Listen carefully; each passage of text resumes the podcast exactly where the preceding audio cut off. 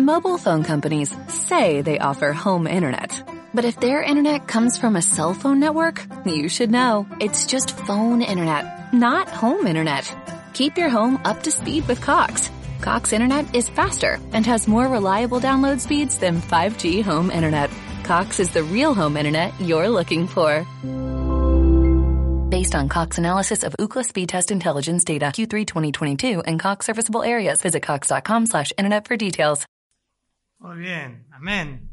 Vamos a ir a la palabra de Dios en esta mañana, capítulo 1 de Lucas.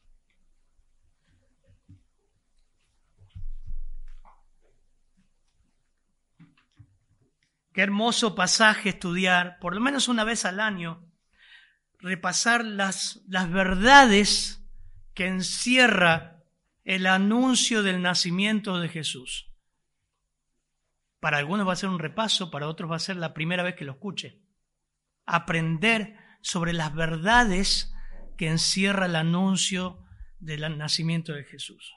Escuchaban en la semana en distintos noticieros, bueno, pasó todo el fervor del mundial y como que le decía, la gente se olvidó de la Navidad, no sé si lo escucharon, ¿no? Prácticamente salió a último momento a correr a, comprar bebida, comida, era, era, un, era un espanto ver las, las calles y los negocios, ¿no? Entonces muchos preguntaron qué era la Navidad porque hasta perdió el sentido, no saben ni qué festejan. Entonces, qué peligro que es como creyentes que olvidemos lo que es realmente la Navidad, qué significa. ¿Y qué hay detrás de este anuncio? Así que vamos a ir al texto en esta mañana. Hoy ayuda a leer Fabián, ¿no? Muy bien, capítulo 1, versículo 26, vamos a ir hasta el 28, hasta ahí nomás porque lo leímos recién. El sexto mes, el ángel Gabriel fue enviado por Dios a una ciudad de Galilea llamada Nazaret, a una virgen desposada con un varón que se llamaba José, de la casa de David, el nombre de, la Virgen era María. Y entrando el ángel en donde ella estaba, dijo, Salve, muy favorecida, el Señor es contigo, bendita tú entre las mujeres. Uy, ¿cuántas veces has escuchado este texto, no? ¿Cuántos? Es más, toman parte de este versículo para hacer el, el Ave María, el, el, rezo, ¿no? Dios te salve María, llena eres de gracia, que hemos aprendido con lo que venimos de, de trasfondo católico. Pero ¿cuáles son las verdades que nos transmite el texto de Lucas? Un evangelio que lo dimos aquí hace algunos años y fue una bendición, hermano. Miren, cuando terminemos Apocalipsis, le estaba diciendo a los hombres, vamos a ir a Mateo, nos falta el evangelio de Mateo. Vamos a empezar a ver Mateo, todo el evangelio, con toda la genealogía de Mateo. Precioso, precioso. Vamos a orar y vamos a pedirle que el Señor nos hable. Padre, gracias por esta hermosa mañana de Navidad, que como iglesia estamos aquí donde justamente tú quieres que estemos adorándote, Señor, porque el centro de la Navidad eres tú. No es la cena, no son los regalos, no es el árbol, no son los amigos, no es la familia, no son los recuerdos. Tú eres el centro de la Navidad. Y aquí estamos, Señor. Aquí estamos. Pedimos que tú nos hables. Hables también a todos los que están escuchando este mensaje o van a escuchar en la semana, Señor. En tu nombre. Amén, Señor. Damos la bienvenida a los que se conectan o los que están escuchando ahora durante la semana. Mucha, mucha gente está escuchando los mensajes, hermano, y están llegando a través de la página web. Algunos de ustedes llegaron a través de esto. Dice, el sexto mes el ángel Gabriel fue enviado por Dios. En primer lugar vamos a ver la presentación del ángel. Y dice el sexto mes. ¿Por qué el sexto mes? ¿A qué se refiere? ¿El sexto mes de qué? Bueno, está en el versículo 24. Después de aquellos días concibió su mujer Elizabeth y se recluyó en su casa por cinco meses diciendo, así ha hecho conmigo el Señor en los días en que me, se dignó quitar mi afrenta de entre los hombres. El sexto mes del embarazo de Elizabeth, la mamá de Juan Bautista, el primo del Señor Jesús, el mismo ángel Gabriel que había predicho el nacimiento de Juan el Bautista, ahora va a Galilea y va a Nazaret para anunciar el nacimiento del Señor a María. Galilea, fíjense, dice, fue enviado por Dios a una ciudad de Galilea y es interesante, es una pequeña aldea donde fue enviado Gabriel. Allí vive una mujer prometida en matrimonio, muy diferente a lo que es el noviazgo hoy día. Estar comprometida ahí significaba ya casi matrimonio. No, está, no era matrimonio todavía, iban en camino.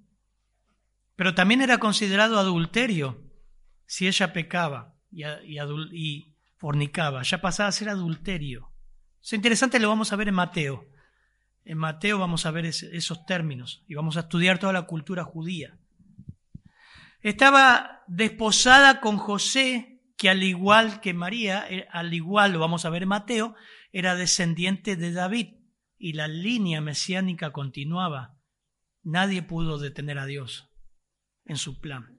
Ahora, el lugar era Nazaret, era Galilea, no era Roma, no era Jerusalén, no era ninguna ciudad prominente, una ciudad fuerte, una ciudad importante.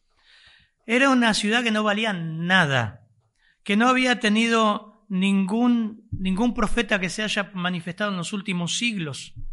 Es más, Juan, el Evangelio de Juan, capítulo 1, versículo 45, cuando el Señor comienza a, elegir a sus discípulos, Felipe halla a Natanael. A ver si llega Fabián. 1, 45 al 46. Miren lo que dice Natanael de esta ciudad. Felipe halló a Natanael y le dijo, hemos hallado a aquel en quien escribió Moisés en la ley, así como los profetas a Jesús, el hijo de José de Nazaret. Natanael le dijo, ¿de Nazaret puede salir algo bueno? Le dijo Felipe, ven y ve. Notan la, la exclamación, ¿no? fue, fue un tono burlón. Dice, pero ¿puede salir algo bueno de ahí? No puedo decir, hermano, ningún barrio, ninguna aplicación acá porque podríamos ofender a cualquiera, ningún país, nada. Solamente apelo a su imaginación. Usted imagínese que Dios va a levantar el Mesías de una ciudad, no digan nada, porque sale por internet, un barrio, un país, un lugar, que usted diga, de acá va a salir.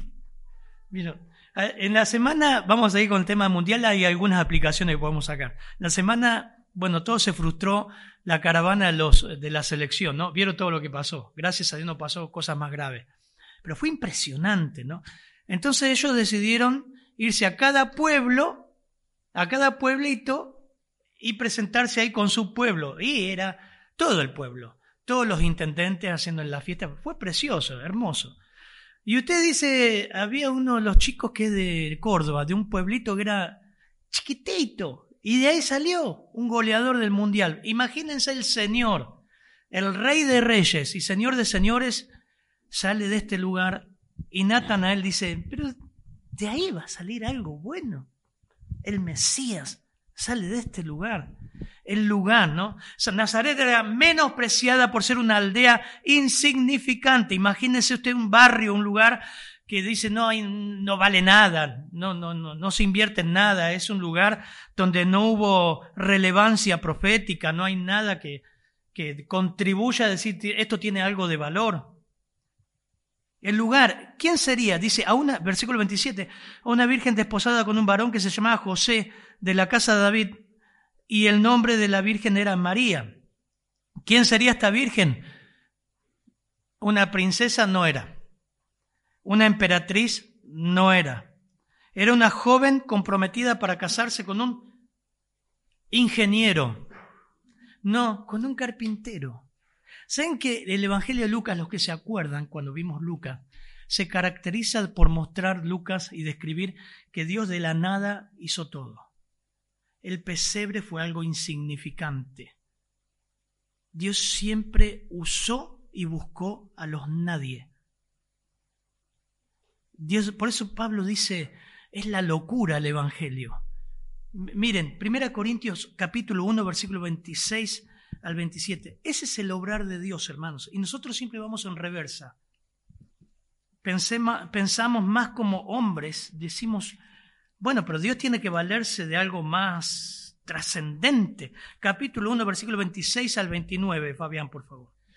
26, 1, 26. Miren, hermanos, dice.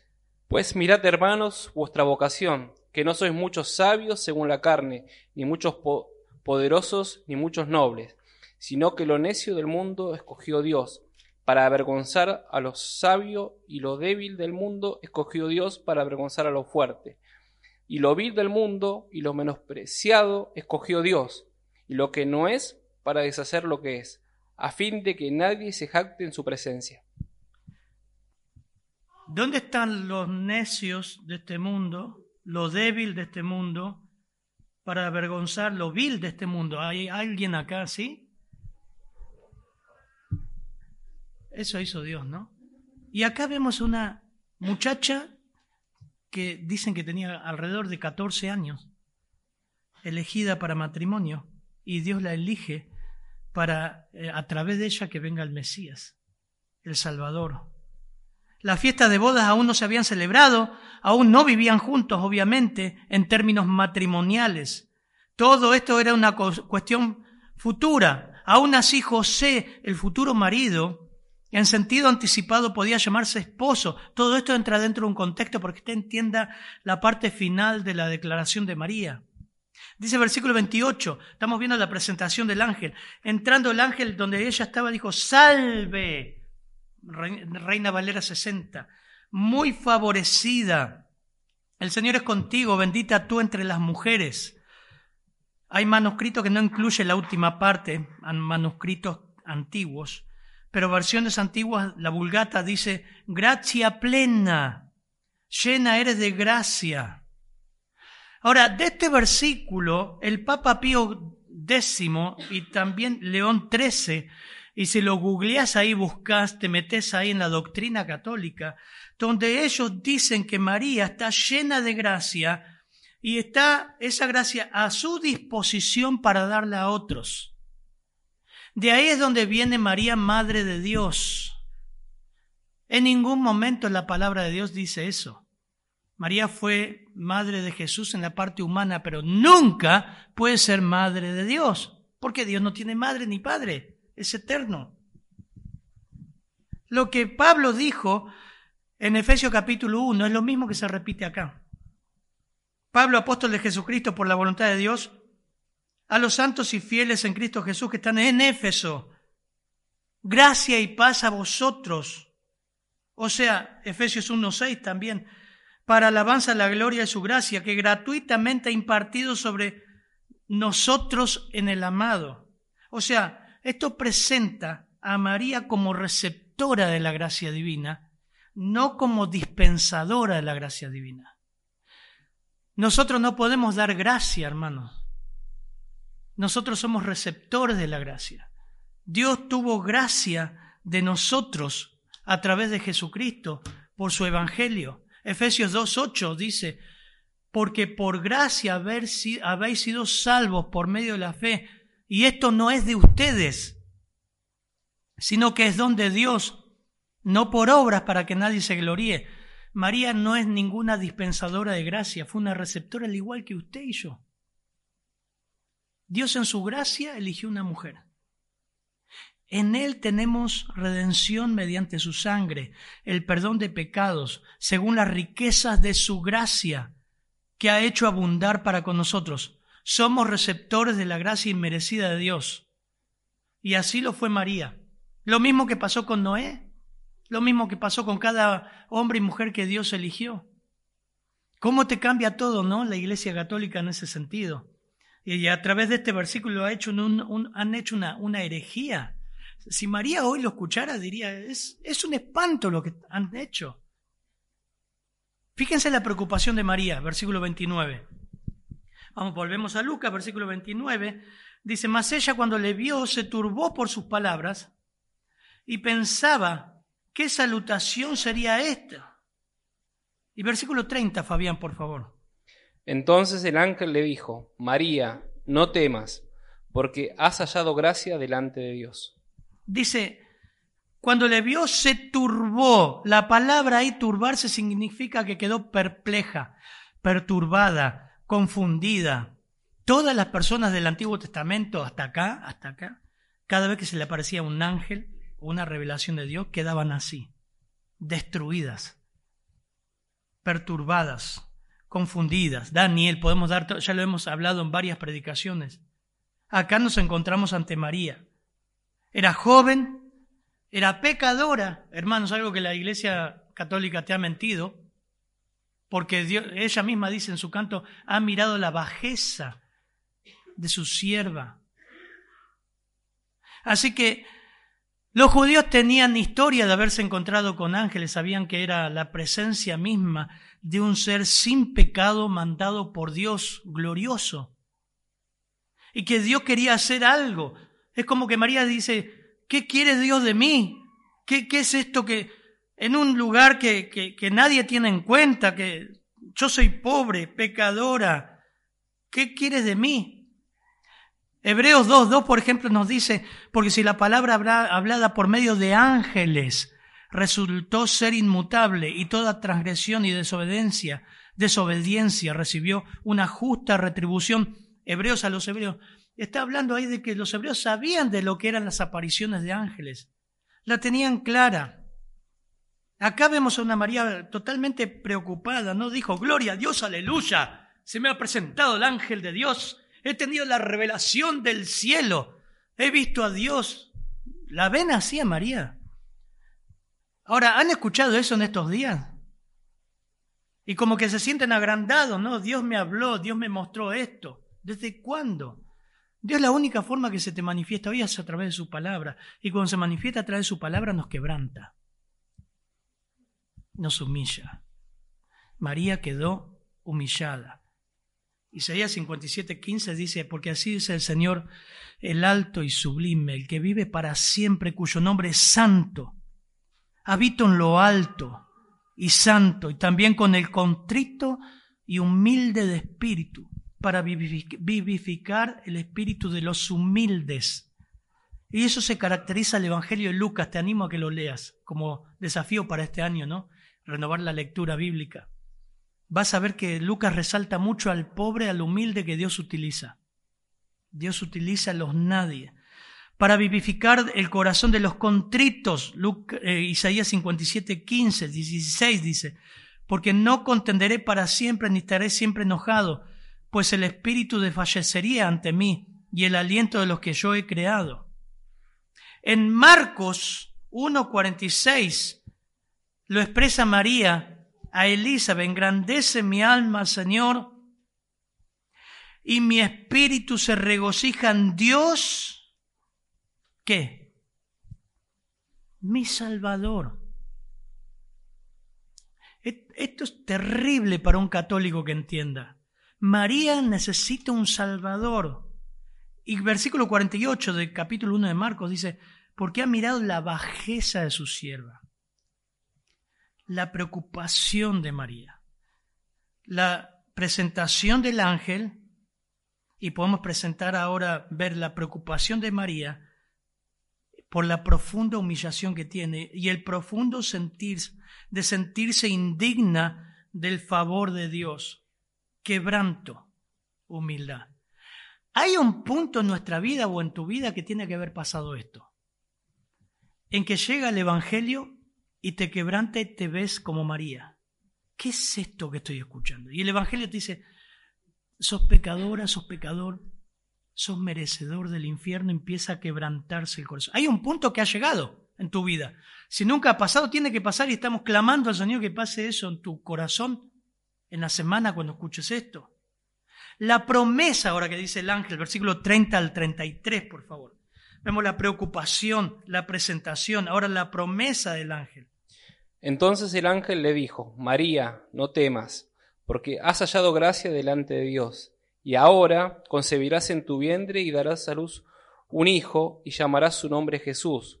Este será grande y será llamado Hijo del Altísimo, y el Señor Dios le dará el trono de David su padre, y reinará sobre la casa de Jacob para siempre, y su reino no tendrá fin. Qué lindo. Todo esto, una María humillada, preocupada, seguramente cayó de, rodillas, está escuchando de Gabriel, ¿no? Que estamos estudiando en Apocalipsis, hermanos, todo este tema.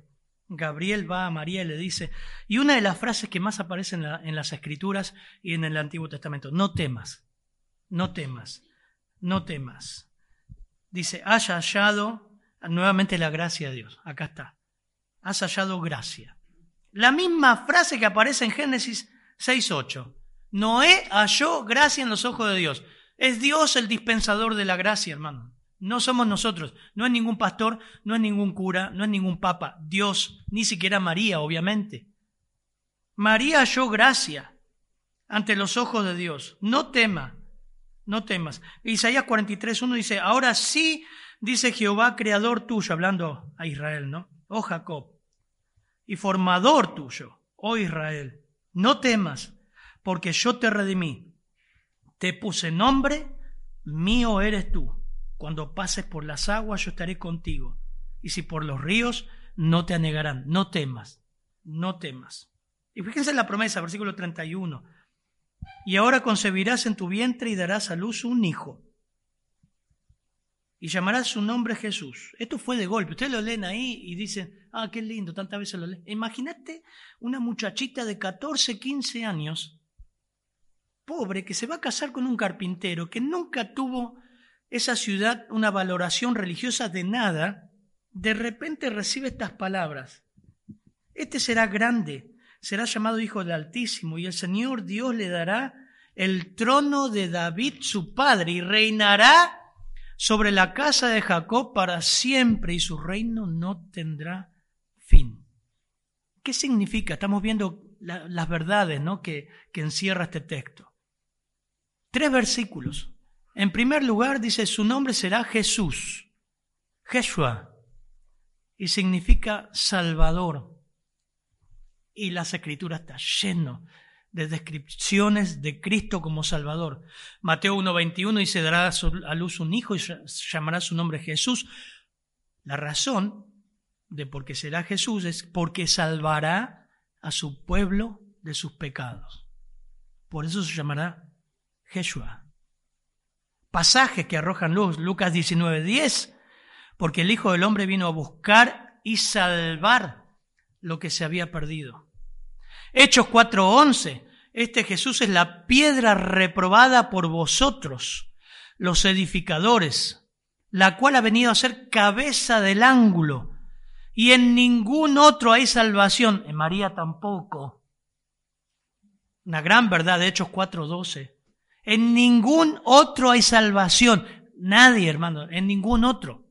En ninguna iglesia, aunque sea evangélica, nadie porque no hay otro nombre bajo el cielo dado a los hombres en que podamos ser salvos. Y eso solamente es Cristo, Jesús. Hechos 5:31, a este Dios, a este Dios ha exaltado con su diestra por príncipe y salvador para dar a Israel arrepentimiento y perdón de pecado. Preciosos pasajes. Primero, se llamará Jesús. Segundo, será grande será llamado Hijo del Altísimo, y el Señor Dios le dará el trono de David su padre. Explicar esto bien porque los arrianos de acá toman de que Jesús es Hijo de Dios, pero no es Dios.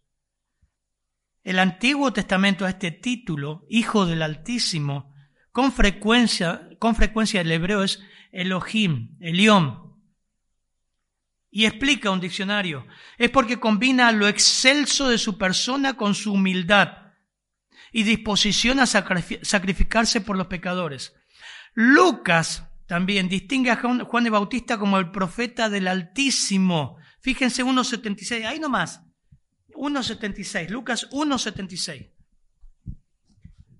Distingue a Juan de Bautista de Jesús. Y miren cómo lo llama, el mismo Lucas. 1.76, sí. Y tú, niño, profeta del Altísimo serás llamado porque irás delante de la presencia del Señor para preparar sus caminos. Amén. Y el término que Lucas utiliza para altísimo, que aparece también en la Septuaginta, en hebreo es para Dios altísimo, una forma de aludir al Hijo la misma esencia e igualdad con el Padre. Lo que está diciendo el ángel Gabriel a María es que el Hijo que va a tener sería igual a Dios muchas cosas, ¿no? Y reinará sobre la casa de Jacob para siempre y su reino no tendrá fin, en tercer lugar. Y eso recalca el carácter judío mesiánico y una permanencia eterna de reinado de Cristo. Un pasaje muy conocido, Isaías 9:6. Un niño nos es nacido Hijo nos es dado, y el principado sobre su hombro, y se llamará su nombre admirable, consejero, Dios fuerte, Padre eterno, príncipe de paz. Lo dilatado de su imperio y la paz no tendrán límite sobre el trono de David y sobre el reino, sobre su reino, disponiéndolo y confirmándolo en juicio y en justicia desde ahora y para siempre. El celo de Jehová de los ejércitos hará esto. Wow. Todo esto recibe María. La pregunta de María, versículo 34, por favor. Entonces María le dijo al ángel, ¿cómo será esto? pues no conozco varón. A diferencia de, Zacarías en versículo 18 y de Juan el Bautista, que Elizabeth sí conoció. Es un eufemismo, hermanos. Eso significa que no, no tuvo en el sentido conjugal relaciones sexuales con su esposo. Es una frase es un ejemplo. María entendió que la concepción sería inmediata, en tanto que ella y José estaban en la mitad de un largo proceso de desposorio y compromiso. Y eso le causó asombro. No el asombro que tuvo Zacarías, que no creyó y quedó mudo, versículo 18 del capítulo 1. Por incredulidad, ¿se acuerdan? El ángel lo dejó mudo hasta que nació Juan de Bautista. Acá María lo que hizo es que creyó pero le causó asombro y dijo, ¿cómo, va a ser Dios esto? ¿Cómo lo va a hacer? ¿Vieron cuando estamos viendo Apocalipsis? Y hablamos de un reino, el arrebatamiento. Primera Corintios 15, que el Señor tomará nuestros cuerpos, los muertos resucitarán primero, después nos hundiremos al Señor en el aire. ¿Cómo, cómo lo va a hacer? El diluvio. Seguramente los prediluvianos Noé y su familia, 150 años predicó Noé el diluvio. Decía, ¿qué es lluvia? Porque no llovía. La tierra se regaba por un vapor. ¿Cómo una lluvia? Y que va a inundar todo el planeta. ¿Cómo va a ser esto? Esa es la misma pregunta que hace María acá. ¿Cómo será esto? Pues no conozco varón. Y esa es la misma, los mismos interrogantes que tenemos ante las promesas del Señor, un milenio, cielos y tierra nueva, hacer de un pecador una nueva criatura, hacer de este cuerpo mortal un cuerpo de gloria, resucitado en gloria para Él. ¿Cómo lo hará? ¿Cómo hará? Tantos interrogantes. Bueno, a la pregunta de María viene la respuesta del ángel y le, habla acerca del poder de Dios y la acción de Dios. Fíjense el versículo 35 al 37, por favor. Respondiendo el ángel le dijo, el Espíritu Santo vendrá sobre ti, y el poder del Altísimo te cubrirá con su sombra, por lo cual también el santo ser que nacerá será llamado Hijo de Dios. Y he aquí, tu pariente Elizabeth, ella también ha concebido hijo en su vejez, y es el, este el sexto mes para ella, la que, llama, la que llamaban estéril, porque nada hay, imposible para Dios. El ángel le deja bien claro el versículo 35 Respondiendo el ángel le dijo, el Espíritu Santo vendrá sobre ti y el poder del Altísimo te cubrirá con su sombra. Bueno, todo eso tenemos que explicarlo. Pero lo que le está diciendo el ángel, mira, va a ser una acción divina, Dios lo va a hacer. Y, y, vamos a desglosar eso. Lo primero que dice es el Espíritu Santo vendrá sobre ti. Va a ser una acción creadora del Espíritu Santo, como lo hizo en la creación. En segundo dice, el poder del Altísimo te cubrirá con su sombra es interesante. El Espíritu Santo, que es una, es una persona de la Trinidad, producirá esta maravilla en el seno de María. La sombra vendrá sobre ti, ¿saben lo que es? La Shekinah de Dios. Acá la palabra sombra aparece como espicazo y se utiliza también, es el misma, la misma palabra del resplandor de la transfiguración del Señor. Está relacionada con la Shekinah de Dios, el brillo de Dios, el poder de creación de Dios. Aparece también en los Salmos, Salmo 104, 30. Bendice alma mía a Jehová, Jehová Dios mío, mucho te has engrandecido, te has vestido de gloria, de magnificencia, y al que se cubre de luz como una vestidura, que extiende los cielos como una cortina, que establece los aposentos entre las aguas, el que pone a las nubes por su carroza, el que anda sobre las alas del viento. Envías tu espíritu y son creados y renuevas la faz de la tierra. Es la Shekinah de Dios, la gloria de Dios, el brillo de Dios. A eso se refiere con la sombra que cubrirá María. La gloria de Dios hará eso, creará. La sombra del Espíritu de Dios es quien crea y es así que la gloria de Dios se manifiesta en el vientre de María. Hermanos, es un misterio. Si queremos explicar qué pasó ahí, simplemente es lo mismo que tratar de entender la creación de Dios. Dios lo hizo. Ex nihilo, de la nada. Espero que ninguno crea en la evolución, ¿no? Porque el mono es mono, hermano. No, sabía que no descendemos del mono. El perro es perro, el lagarto es lagarto, el loro es loro, ninguno mutó, la gallina no viene del dinosaurio, es gallina, y Dios la creó gallina de la creación. Y no creemos en la evolución teísta. Dios creó todo según su género.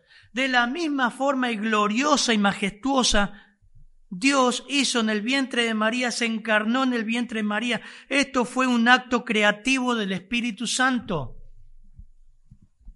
Por lo cual, dice el versículo 35, el santo ser que nacerá será llamado Hijo de Dios. O sea, no es el resultado de José. José no tiene participación en esto. Es interesante porque fíjense, ni Dios ni Gabriel exigieron a María que comprendiera todo. Lo que de ella se requería simplemente que crea y se someta al plan divino. Vos tratá, Ponte a pensar, mi hija tiene 16. Una nena de 15 años, 14, 15 años, María, en ese tiempo. Investiguen después y vean. Recibe todo esto de Dios. ¿Vos pensás que María entendió todo así, que ya era una teóloga y sabía todo lo que iba a pasar? No. Por eso me encanta este pasaje. Porque así hace Dios con nosotros. Muchas cosas no vas a entender, hermano.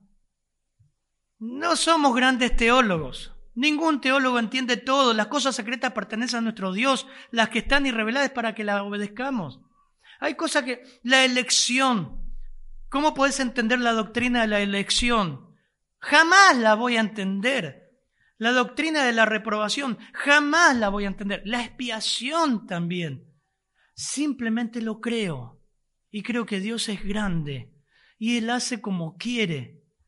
María acá le dio semejante revelación que hoy la disfrutamos a través de su palabra, ¿no? Porque todo se cumplió al pie de la letra. Así es Dios.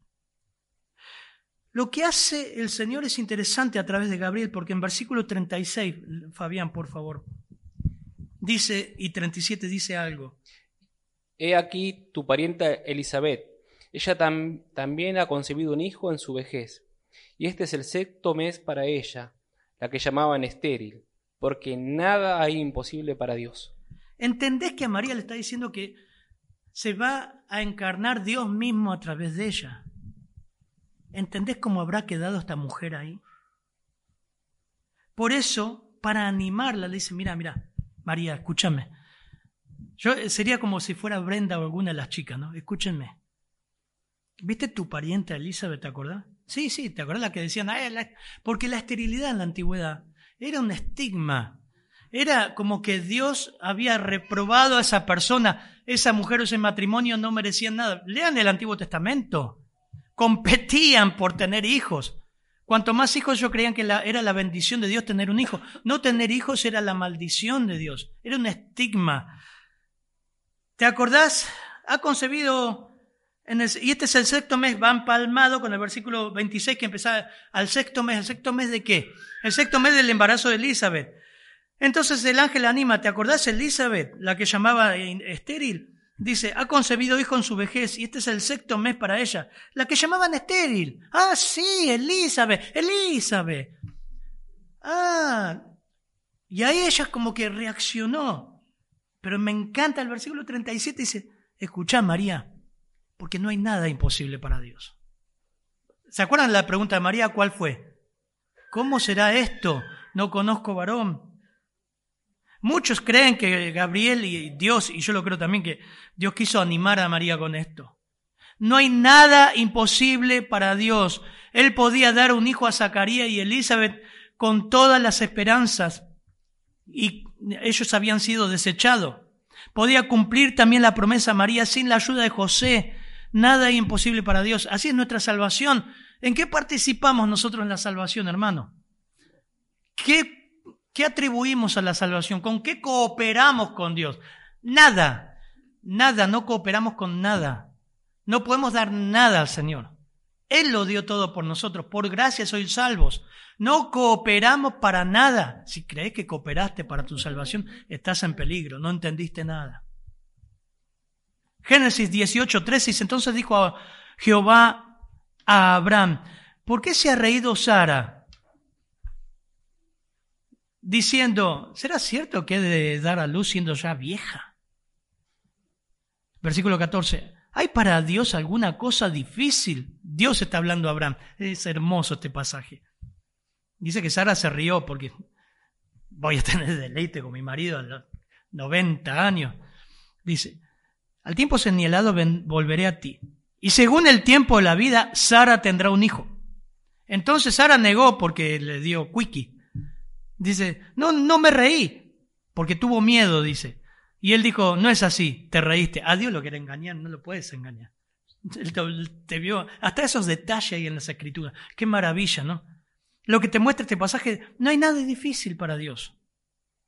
Salmo 110, 3 dice, nuestro Dios está en los cielos, todo lo que quiso ha hecho.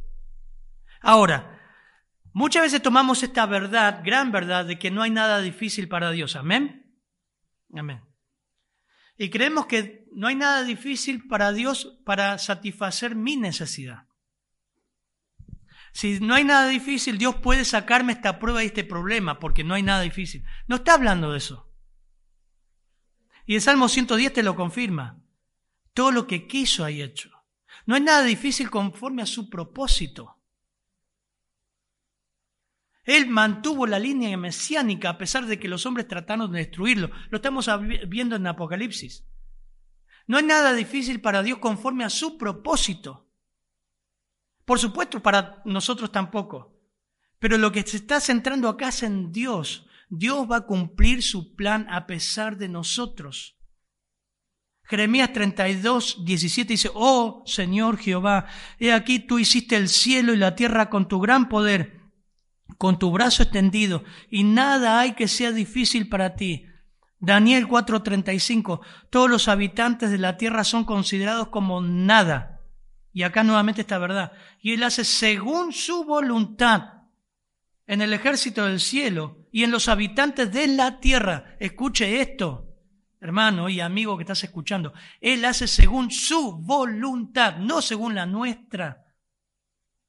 Y no hay nadie que le diga, ¿qué haces? Cuando Dios promete algo, no le es dificultoso cumplirlo. Y no necesita la ayuda del hombre para llevarlo a cabo. Así que vimos la presentación del ángel, la preocupación de María, la promesa, la pregunta, el poder de Dios actuando en lo imposible y ahí está María, sentadita o de rodillas en el lugar donde se aparece el ángel. Versículo 38. Entonces María dijo, He aquí la sierva del Señor, hágase conmigo conforme a tu palabra. Y el ángel se fue de su presencia. Pregunto, hermano, sinceramente, una mano en el corazón. ¿Usted cree que María acá entendió todo? En este ratito que habló con el ángel, no sé cuánto fue, una hora, dos horas, quince minutos, veinte minutos. No tengo idea, la Biblia no dice. ¿Vos crees que María entendió todo el plan de Dios acá? ¿Cómo responde María? Es una con esto terminamos, una predisposición. Dice, mira, yo creo que le habrá pasado, no entiendo mucho. Después viendo todo lo que, que fueron censados, tuvieron que salir. Eh, Dios habla a José porque la quiso dejar en secreto. He aquí la sierva del Señor hágase conmigo conforme a tu palabra, y el ángel se fue de su presencia. María ahora quedó en una posición muy, muy difícil, muy difícil, vergonzosa en extremo, desposada para casarse con José, enfrentaba un estigma social acerca de la maternidad y fuera del matrimonio. Hasta el día de hoy no lo creen, hermanos. Vi algunos tontos que ponen cosas de memes en internet y me iban pasando, yo lo saqué, que creen que María fornicó y hacen chiste con esta verdad. Imaginen esto en María y José. Mateo nos dice, es obvio que José sabía que el hijo no era suyo. Más vale que sí. Y ella era consciente que iba a ser acusada de adulterio e iba a enfrentar la muerte. El nacimiento de Jesucristo fue así, Mateo 1.18.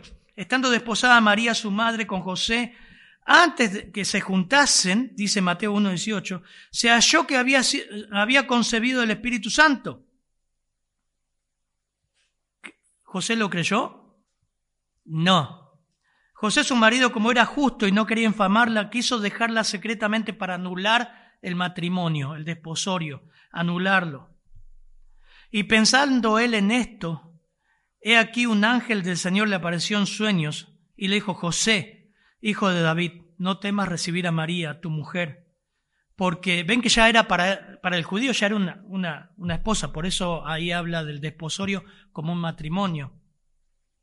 No temas recibir a María tu mujer, porque lo que en ella es engendrado del Espíritu Santo es. Y dará a luz un hijo y llamará su nombre Jesús, porque él salvará a su pueblo de sus pecados. José intentó hacer un divorcio, legal, pero el mismo ángel le dijo, recibirla.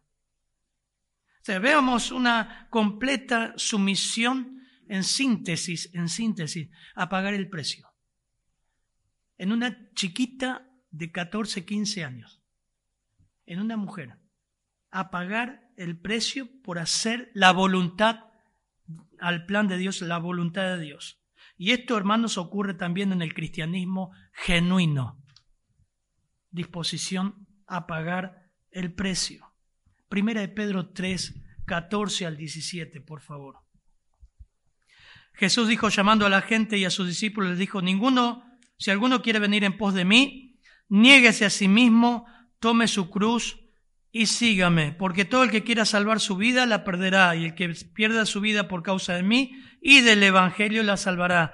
Porque ¿qué aprovechará el hombre si ganare todo el mundo y pierde su alma? ¿Qué recompensa dará el hombre por su alma? Disposición a pagar el precio. Primera de Pedro 3, 14 al 17. Mas también si alguna cosa padecéis por causa de la justicia, bienaventurados sois. Por tanto, no os amedrentéis por temor de ellos, ni os conturbéis, sino santificad a Dios el Señor en vuestros corazones y estad siempre preparados para presentar defensa con mansedumbre y reverencia delante de todo el que os demande razón de la esperanza que hay en vosotros, teniendo buena conciencia para que el en lo que murmuran de vosotros como malhechores, sean avergonzados los que calumnian vuestra buena conducta en Cristo, porque mejor es que padezcáis haciendo el bien, si la voluntad de Dios así lo quiere, que haciendo el mal. Mejor es que padezcáis haciendo el bien, si la voluntad de Dios así lo requiere, que haciendo el mal. Qué impresionante aplicación para nuestra vida, hermano. Es un compromiso sin reservas el cristianismo. Es una salvación gratuita, pero una entrega absoluta. Es un arrepentimiento profundo y continuo. Es una rendición total. Es un inventario cuidadoso de nuestra vida a pagar el precio de seguir a Cristo. He aquí tu esclavo, eso es sierva. He aquí tu sierva. Hágase conmigo conforme a tu palabra. ¿Será esa tu disposición al Señor? Señor, conmigo hace lo que, lo que tú quieras. El anuncio, la gracia concedida, la preocupación, su profunda bajeza, la promesa, la salvación eterna en la persona de Cristo. La pregunta, ¿cómo? La respuesta viene a través del poder de Dios, hace lo imposible y hace de ti una nueva criatura. Y la predisposición a pagar el precio y seguir la voluntad de Dios aunque cueste lo que cueste, hermano. Qué falso evangelio se está viendo hoy día, ¿no? Seguir a Dios significa que vas a tener un buen carro, como dicen los centroamericanos, buen auto, que vas a tener trabajo, vas a tener salud, que Dios te va a sanar. No dice la Biblia eso. Dice dispuesto a pagar el precio. Estamos en el camino angosto, no en el ancho. Amén. Padre, gracias por tu palabra, Señor. Adorarte hoy que viniste a este mundo a pagar el mayor precio que existe, dar tu vida por nosotros, nacer en forma tan humilde, vivir entre nosotros, lleno de gracia y verdad, como dice el apóstol Juan, e ir a la cruz por mí, Señor. Qué privilegio, qué privilegio estar acá esta mañana, Señor, donde hay que estar. Gracias, Señor. En tu nombre. Amén, Señor. Mobile phone companies say they offer home internet. But if their internet comes from a cell phone network, you should know. It's just phone internet, not home internet. Keep your home up to speed with Cox. Cox internet is faster and has more reliable download speeds than 5G home internet. Cox is the real home internet you're looking for. Based on Cox analysis of Ookla speed test intelligence data Q3 2022 and Cox serviceable areas, visit cox.com slash internet for details.